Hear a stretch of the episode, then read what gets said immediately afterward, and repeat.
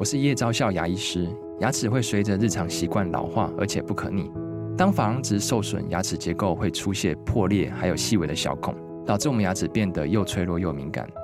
这边我真心推荐贝欧尼修复牙膏，内含 BioHAP 成分，搭配正确的刷牙习惯，经科学实证，可在两周有效让牙齿再矿化，修复受损珐琅质的细微小孔。相关资讯及购买通路，请参考资讯栏连结。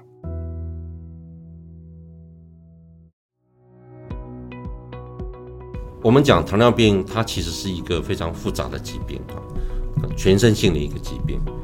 甚至是一个日常生活的疾病。对，我们甚至可以讲，它是一个一生的可能会面临的一个疾病。是，所以它必须有一个策略，有一个目标，还有一个国家整体的一些资料来回应我们如何来啊预防，还有控制这个糖尿病的啊这部分的问题。您现在收听的是由元气网直播的元气医生。本系列节目理事长讲堂将有联合报医药记者与国内各大医学会理事长对谈，带给您最新、最及时、最精辟的医界内幕，以及重量级的专家见解。各位元气医生的听众朋友，大家好。欢迎收听这集理事长讲堂，我是联合报医药记者崇恩，跟我一起在线上的还有我的同事，也是非常专业资深的医药记者韦丽文，丽文姐。元气医师的听众朋友，大家好，我是韦丽文。我想大家对于糖尿病应该不是非常陌生哦。那我们对糖尿病的认识啊，可能是因为家里有长辈有人得到这个疾病，也有可能我们看到某个新闻报道说某某年轻人他喝了太多这个含糖的手摇杯，结果年纪轻轻就得了糖尿病。哦，没错，其实糖尿病除了是一个慢性疾病，它的共病是出了名的多，血管、视网膜、肾脏、神经，甚至失智症都可能跟糖尿病有相关，这也让患者陷入了健康的危机，也有可能对医疗负担带来冲击。那这期节目，我们很荣幸邀请到中华民国糖尿病学会理事长，同时也是中山医学大学校长的黄建宁校长。从共病的角度来切入，看看糖尿病防治对国人健康为什么越来越重要。欢迎黄校长。谢谢。呃，各位听众，大家好，我是黄建宁。呃，理事长好。我们想要请教理事长，其实我们知道糖尿病不仅仅只是糖尿病，我们刚刚说了很多的共病哦。那糖尿病有哪一些共病以及并发症？这些共病对患者有哪一些危害呢？糖尿病其实它是一个全身性的疾病。啊，复杂度其实是非常的高的。那我们刚刚提到的所谓的并发症跟共病啊，这个是我们这样先来了解这两个呃名词啊。是。这个并发症指的是说跟因为糖尿病所直接造成的啊，它的呃产生的这个身体的疾病。是。那共病呢，是因为 因为年纪的关系啊，糖尿病可能会同时存在有其他身体的系统性的疾病。嗯那我们称之为共病，嗯，那这个共病跟糖尿病之间呢，就会产生很多的震荡了哈，产生很多的互相的影响。那这些也都是我们必须在照顾糖尿病病人的同时呢，要去注意的地方。是，那校长，那糖尿病您刚刚说讲说，他其实因为他呃日积月累下来，他会并发了很多的一些症状，像是有哪一些并发症呢？好，谢谢。那我们首先来谈一下并发症啊，那并发症包括我们基本上谈的就是大小血管的病变，那大血管的病变呢，就包括我们的脑部的脑血管的中风啦，或者是心脏病啦、心心肌梗塞啦，或者是我们足部的大动脉的硬化等等啊。那这些呢，就是产生我们所谓的大血管病变。那另外就是小血管的病变。那小血管病变基本上我们常见的就是呃视网膜病变、神经病变、肾脏病变等等。那视网膜的病变呢，我们常见的当然除了呃眼睛除了视网膜病变之外，还有可能会常见到白内障，还有黄斑部病变、青光眼等等。那严重的时候呢，都会导致到失明。那另外呢，在肾脏病变呢，我们经常也看到了啊，患者会有所谓的泡泡尿，那会产生啊这个蛋白尿，血压会跟着上升啊，严重的时候呃肾慢性肾衰竭发生的，那再严重的时候就引起尿毒症。到最后需要来透析治疗。那神经病变呢？这个也复杂啊，它包括自主神经病变跟周周边的神经病变。那影响呢？我们常常讲到这个周边神经病变，就是我们的感觉变差了。所以我们常常讲电视上不是讲的这个这个小朋友去压到阿嬷的脚嘛，阿嬷的脚没有感觉的哈，那经常呢就是神经病变的一种。那除了这个以外呢，还有自主神经病变。那自主神经病变通常是我们呃有时候会去有这些症状，但是有时候会去忽略的。原来这个是糖尿病造成的自主神经病变。我们比如说呃这个泌尿系生殖系统啦，它性功能障碍啦，频尿啦，神经性的膀胱啦等等哦。那在消化道部分呢，可能会便秘、腹泻啦，交替发生。当然，心脏血管系统也担心会心悸啦，甚至有有时候会嗯心搏过速啦，甚至迟缓呐。那姿势性低血压，那这些都是属于神经病变的一种。所以，这糖尿病相关直接的。我们讲并发症呢，就包括这些，当然这是慢性并发症。是是，哦，听起来好严重。就是校长，我可以理解，就是讲说，呃，因为糖尿病的病患血糖高嘛，他如果控制不好的话，是我整个身体的器官都泡在这个糖里头，所以就贵州海料料这个意思吗？呃，你可以这么样子来形容，然后就是啊、呃，因为血糖的高啊、呃，对我们很多的啊器官它产生了许多的不好的影响。是是，那除了并发症以外，刚才校长也提到说，可能因为这个糖尿病的病患呢、啊，他的年纪的关系，还有有跟这些会跟糖尿病产生呃震荡的这些共病啊，是不是请校长给我们举几个例子？哦、呃，如果说以嗯、呃、现在事实上来讲，包括癌症啊，包括肾脏病啊、当然肾脏病也许跟糖尿病相关，也许没有跟糖尿病直接相关。那另外一个呢，就是我们所谓的失智症啊、当然还有呃所谓的心脏衰竭，心脏衰竭。啊，当然也也可能跟心脏、跟糖尿病有关，那也有可能是呃，因为呃冠状动脉呃阻塞所引起的心肌梗塞，造成这个心肌病变等等的心心脏衰竭，啊，那这个也是属于我们常称为的糖尿病的共病之一。是，那校长，因为我们知道，在新冠肺炎疫情的期间，其实当时糖尿病病患是受到非常高关注，因为糖尿病的病患他的罹患了这个呃新冠肺炎的时候，他的死亡率是比平常人高非常多的，它是属于糖尿病的共病，这个校长可以帮我们说一下吗？糖尿病呃有糖尿病的时候，如果血糖控制不好，那基本上啊、呃、这些呃糖友们他们的呃免疫免疫力呢啊、都会下降。那在，所以在免疫力下降的同时，糖尿病啊、如果同时罹患新冠肺炎的时候，它就会面临更高比例的中重症或者死亡的这样一个风险。所以，我们看去年呃七月中央指挥中心的统计，那国内的新冠肺炎的死亡个案当中呢，有超过将近九成啊，将近九成有潜在性的慢性的病史，其中不乏有许多个案都是有糖尿病的病史。那在美国呢，他们呃有很多的呃研究啦，统计呢也表示，不管是第一型或是第二型的糖尿病，呃都会有更有可能会染上这个新冠肺炎的重症啊。那在国外的研究呢，也也发现，跟没有糖尿病的人来相比，那糖尿病的患者呢，罹患新冠肺炎之后呢，住院或者是重症的这样的可能性呢，都高于一般人的三倍啊。死亡率也大概有很多的研究，大概二到三倍，甚至到四倍不等哦。所以这些呢，都告诉我们说，糖尿病呢，它其实一个很大的风险。那当然呢，如果说糖尿病同时又年龄较大，同时呢又糖化血色素过高，那这些或者是说刚好有糖尿病的相关的并发症，肥胖这些都存在的话，在在的都会让糖尿病处于新冠肺炎感染的风险、重症、死亡的风险当中。那所以校长，我们在这个呃新冠肺炎在这个高峰期感染的高峰期的时候，我们是怎么样子照顾我们这些糖友的呢？哦，这是一个非常呃重要的一个问题哈、哦。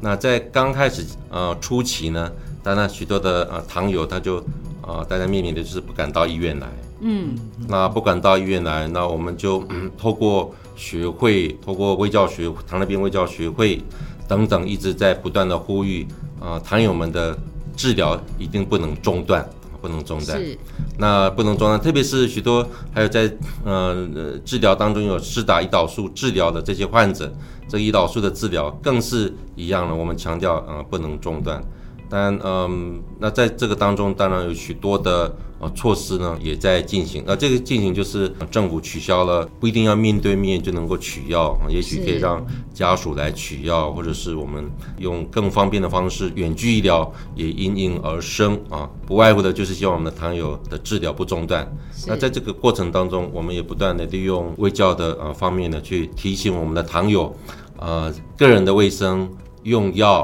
啊、呃、这些治疗呢。啊，不管是在疫情、非疫情期期间呢，都要非常的注意啊。那也要保持身心的健康，保持运动，特别是饮食的控制。那我们在临床的实际的经验上面，其实还是有看到一些因为新冠肺炎而啊。害怕回到医院来治疗的这些状况，嗯、呃，走中了。我们讲这个糖尿病治疗，嗯、呃，本来应该是治疗控制很好的，那有一段在这段期间呢，就是控制的啊、呃、不好。是哦，所以校长刚刚您提到是讲说他在疫情期间，也许他没有感染到新冠肺炎，可是因为他血糖控制不佳，而导致于他的这个后来的这个看到一些糖尿病患的一些呃情况比较不好这样子。如果感染到新冠肺炎，我们刚刚提到的重症死亡率增加之外，即便没有。因为新冠肺炎的关系，也会让啊整个糖尿病的血糖控制波动变得比较大啊，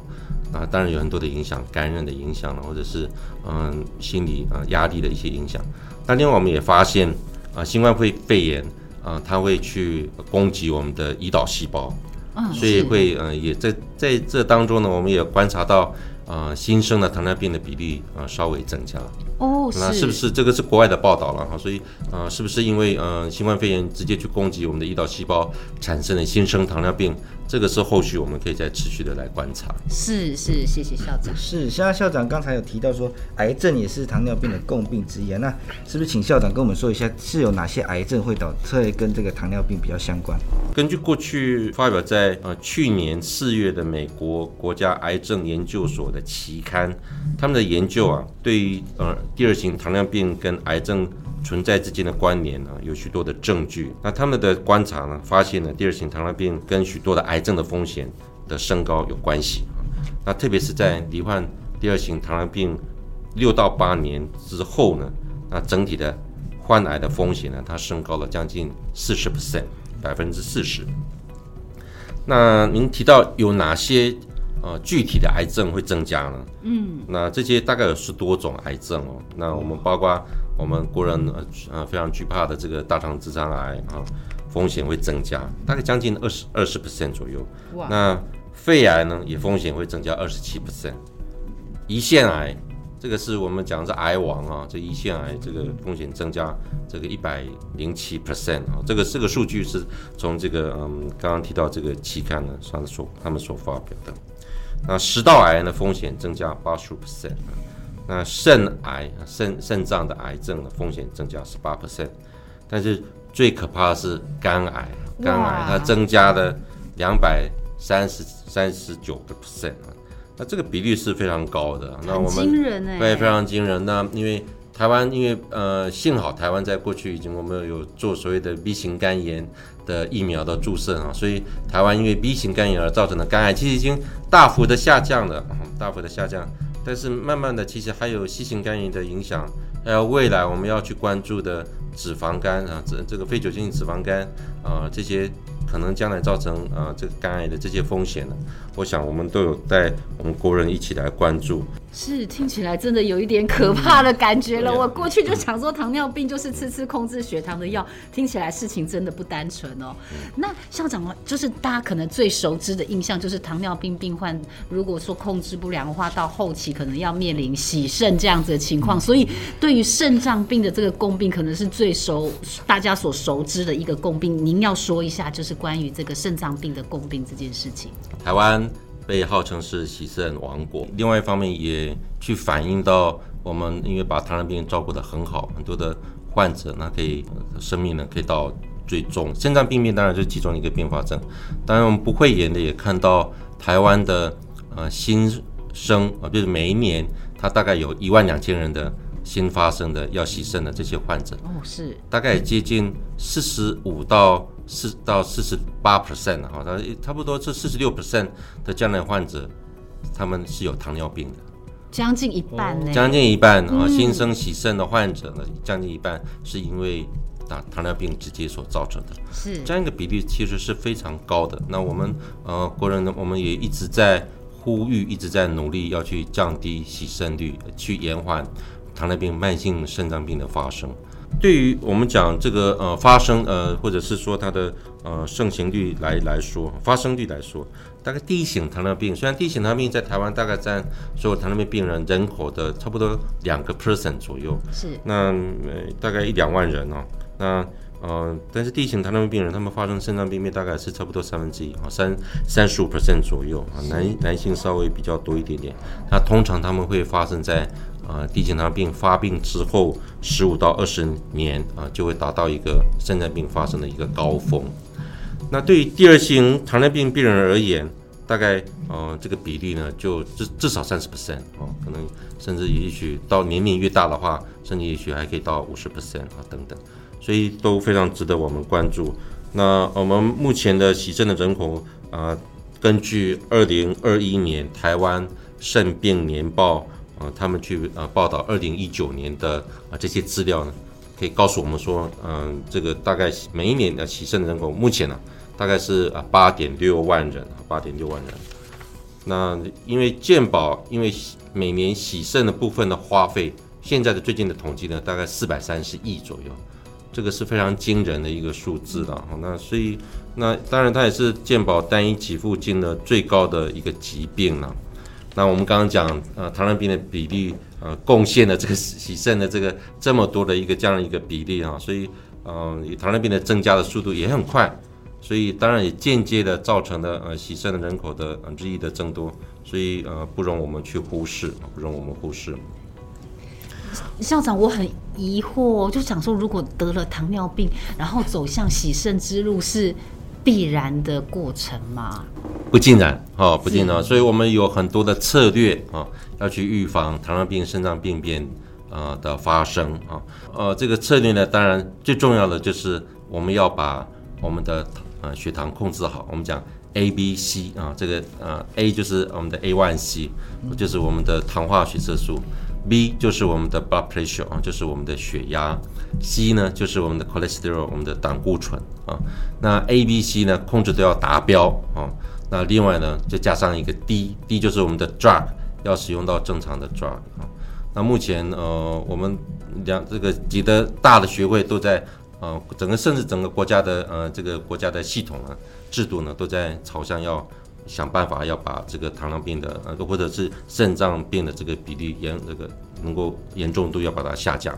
那目前呢，政府我们的呃健健保署呢，已经在今年的三月啊三月开始提提呃开始执行一个计划。这个计划呢，就是啊、呃、糖糖病啊这个呃糖尿病跟肾脏病啊这个呃。糖肾共造啊，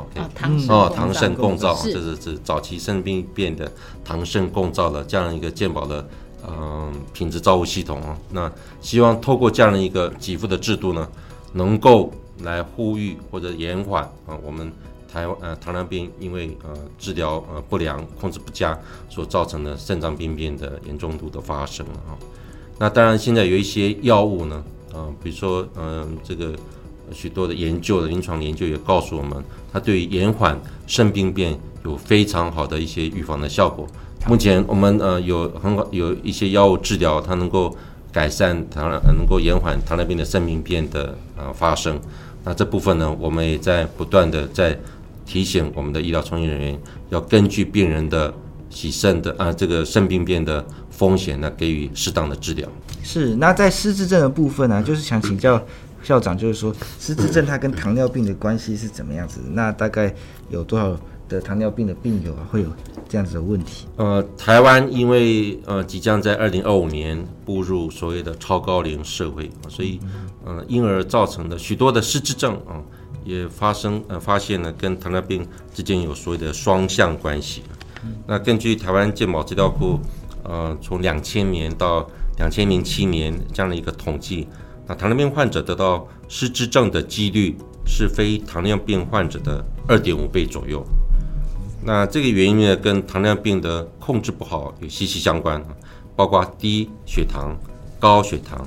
或者是胰岛素阻抗，或者是过大的血糖的波动等等啊。那我们讲低血糖，它其实会造成我们大脑神经细胞的受伤，造成认知功能的下降。高血糖或者是的血糖的波动过大啊，血糖的波动过大，我讲的就是好像搭云霄飞车一样，嗯，不然很高，一下就很低啊。是，这样经常发生这种波动过大的时候，会让我们呃的大的脑细胞呢的内皮细胞受伤，会造成脑部的微小血管的病变。导致中风呢，呃，失智啊这些风险。那大脑中受伤的血管可能会加重认知的衰退，高血糖也会引起发炎。另外，呃，学的研究也告诉我们，胰岛素的阻抗啊，它会引起啊在大脑内沉积所谓的呃贝塔阿米诺伊，就是贝塔类淀粉。那这些也是造成我们阿兹海默症型失智症的原因之一啊。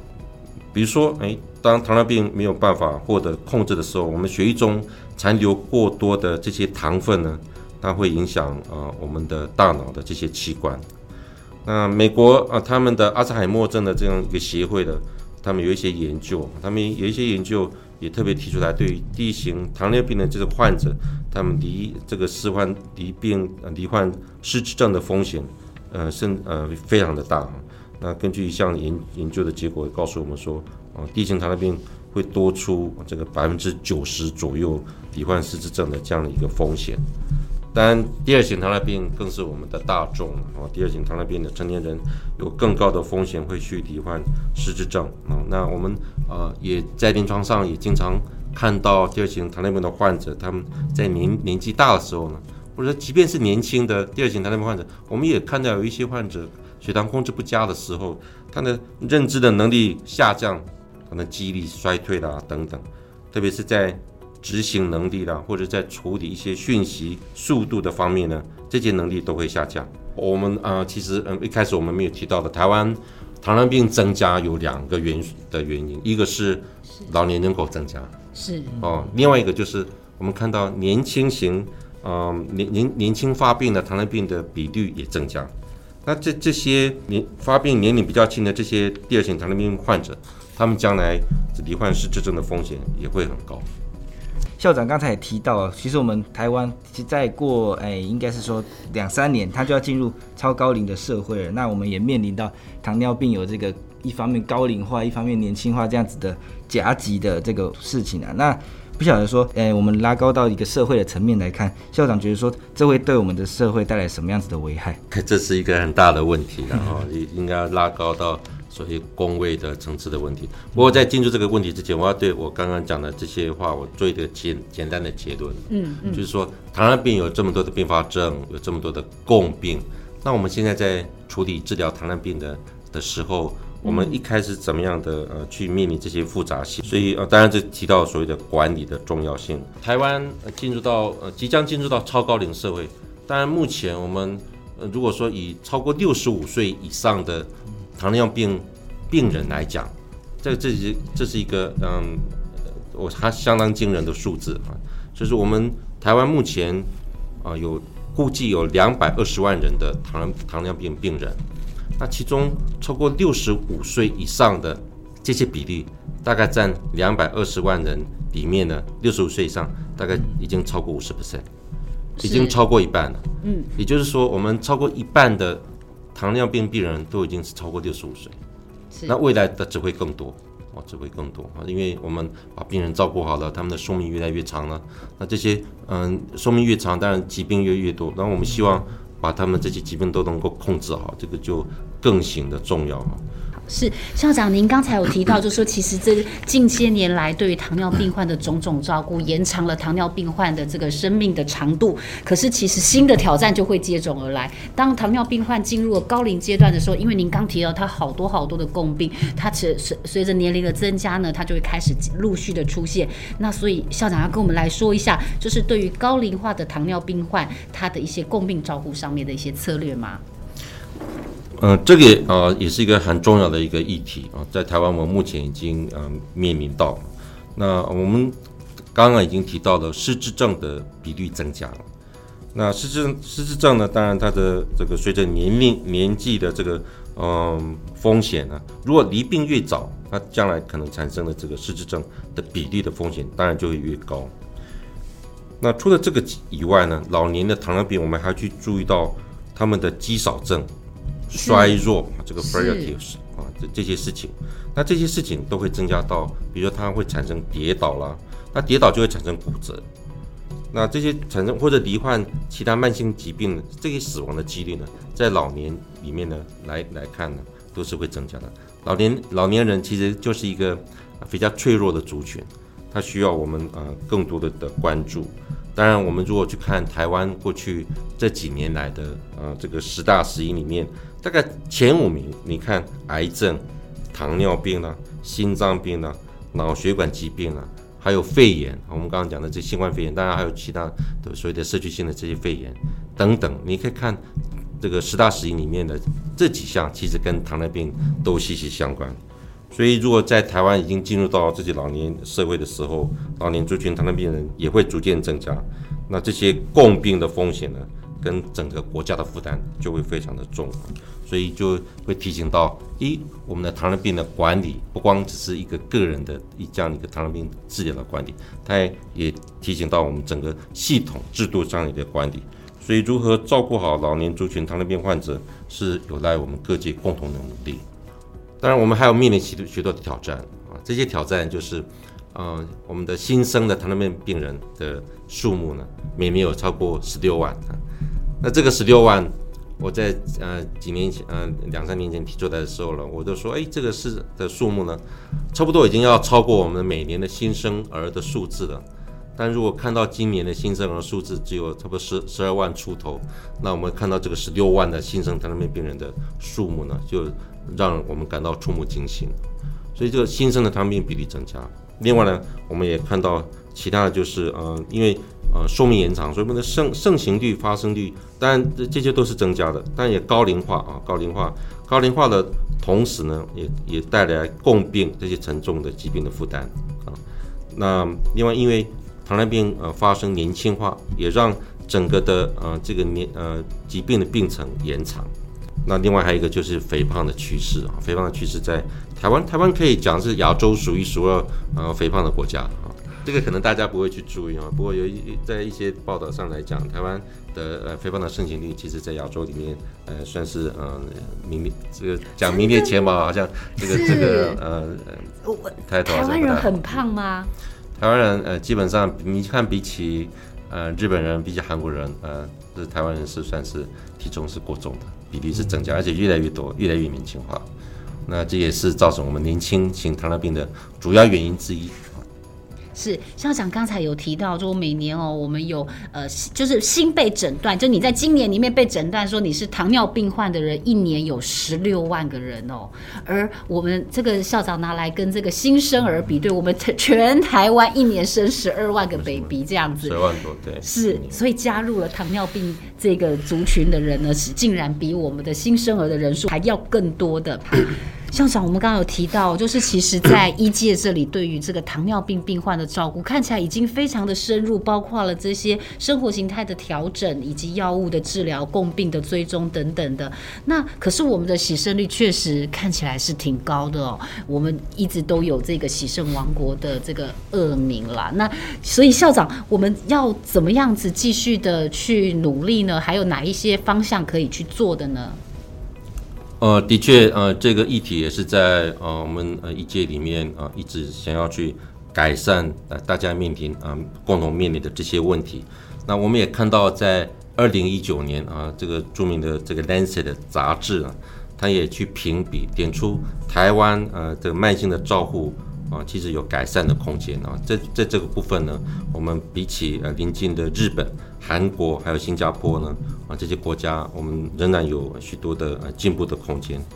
仍然有一些缺口了哈。那这些缺口，那当然就是呃怎么样去延续打造我们这个呃论职记仇啊这个 P4P 品质照护的这样一个基础，那更有系统的去推动。糖尿病的整体的照护的政策呢，是我们的当务之急。所以政府在今年三月三月提出的这个所谓的糖肾共造呢，嗯，整个呃，我想也是一个呃非常重要的一个一个开始。是。那我们讲糖尿病，它其实是一个非常复杂的疾病啊，全身性的一个疾病。甚至是一个日常生活的疾病。对，我们甚至可以讲，它是一个一生的可能会面临的一个一个疾病。是，所以它必须有一个策略，有一个目标，还有一个国家整体的一些资料来回应我们如何来啊预防还有控制这个糖尿病的啊这部分的问题。所以它必须多款多管齐下了，从糖尿病的筛检、介入了、卫教或者运动啊这这样的一个建议、饮食的管理、血糖的控制，那在这些各个方面向呢，必须要全方位来落实。那这些呢，也要希望能够进一步深入民众的生活形态中去做有效的这样一个管理，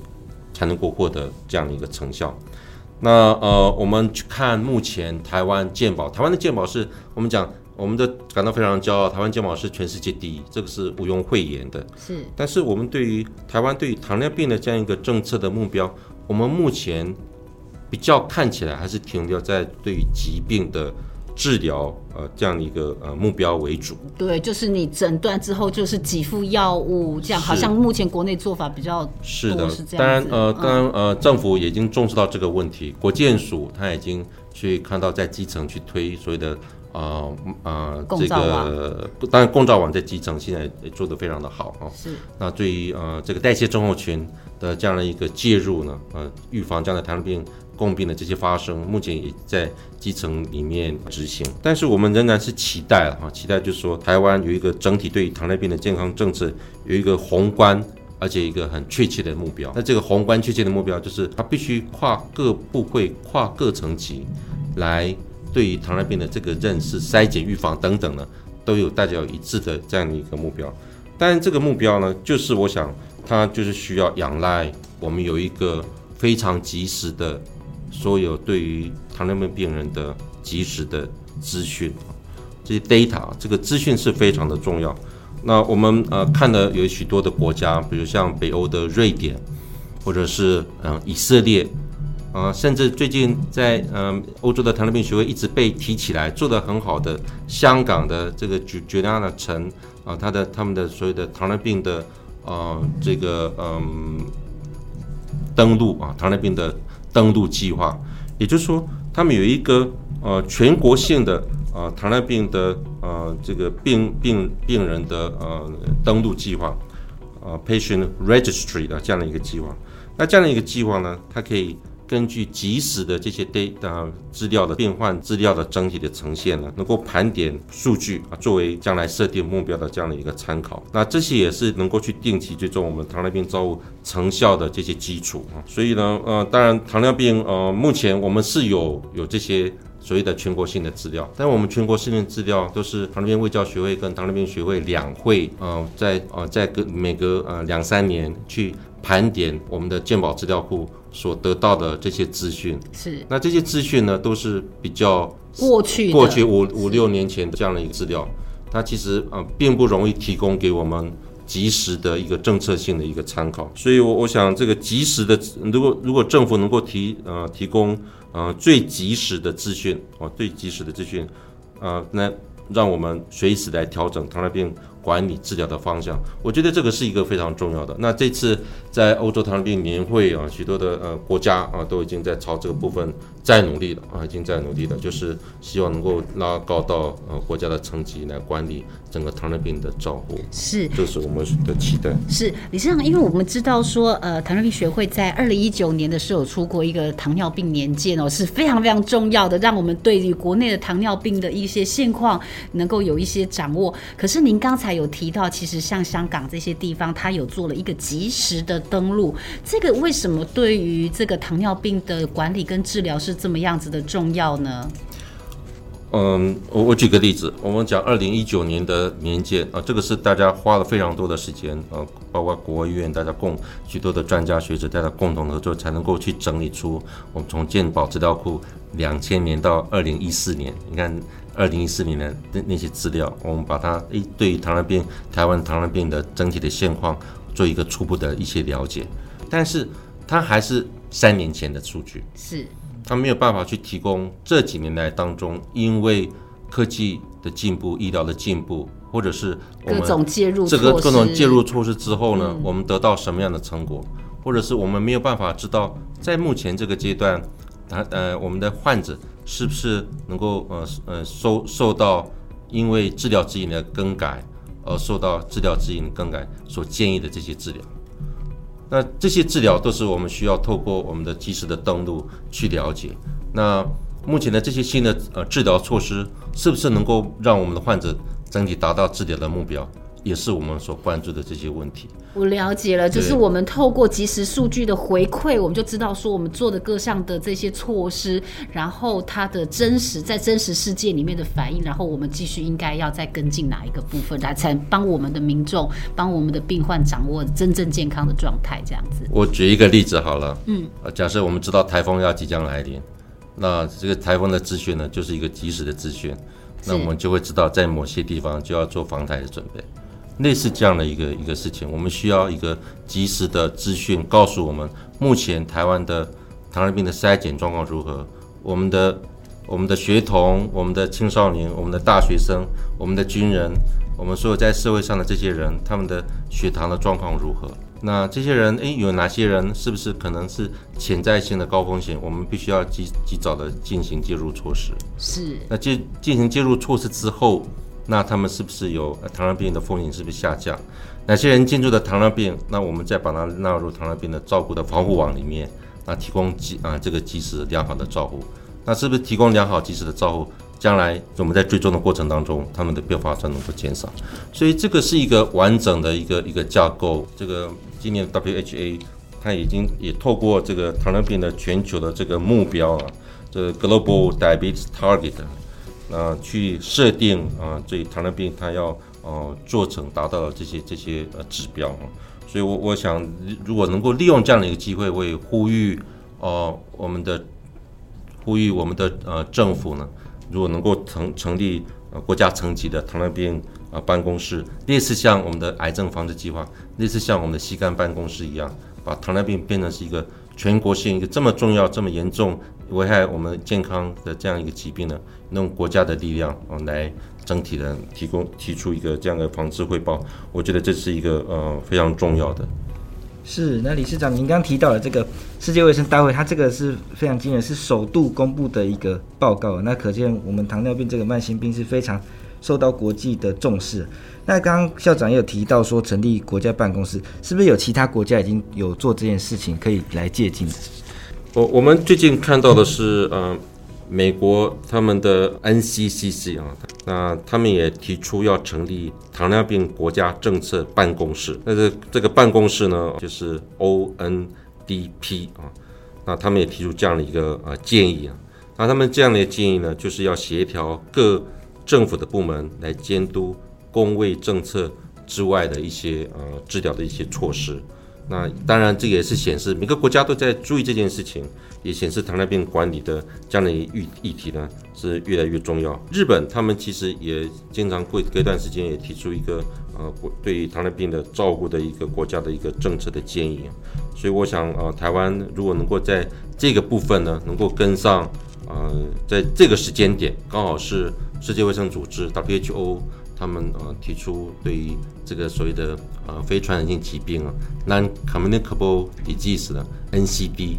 里面最重要的糖尿病的防防治呢，他们以前呃 WHO 以前从来没有对呃不是说从来了哈，应该 WHO 呃今年是特别把糖尿病的呃这个几个关键数字呢拿出来当做是他的呼吁的呃目标，WHO 对糖尿病啊、防治的一个重视呢。啊，他们已经拉拉高到，所以这个必须要全世界大家一起共同来面对的这样一个事情。那呃，是不是请？因为那刚才校长提到这个目标，那是不是请校长跟我们讲一下，他这个目标的内容有哪几项？这样子，五大全球目标，第一个目标呢，就是希望百分之八十的糖尿病患都能够获得诊断。哦，这个获得诊断的意思是说，我们有一些糖尿病病人并没有被筛检诊断出来。那第二点是。百分之八十的糖尿病病人啊，他糖友呢，血糖要控制良好。嗯，那这个血糖控制良好，我们就当然就有它的目标了。我们一般来讲都是糖化血色素要小于百分之七，百分之七当然这是一个呃一般性的一个治疗目标。但是我们目前呃也强调了一个就是呃所谓的个人化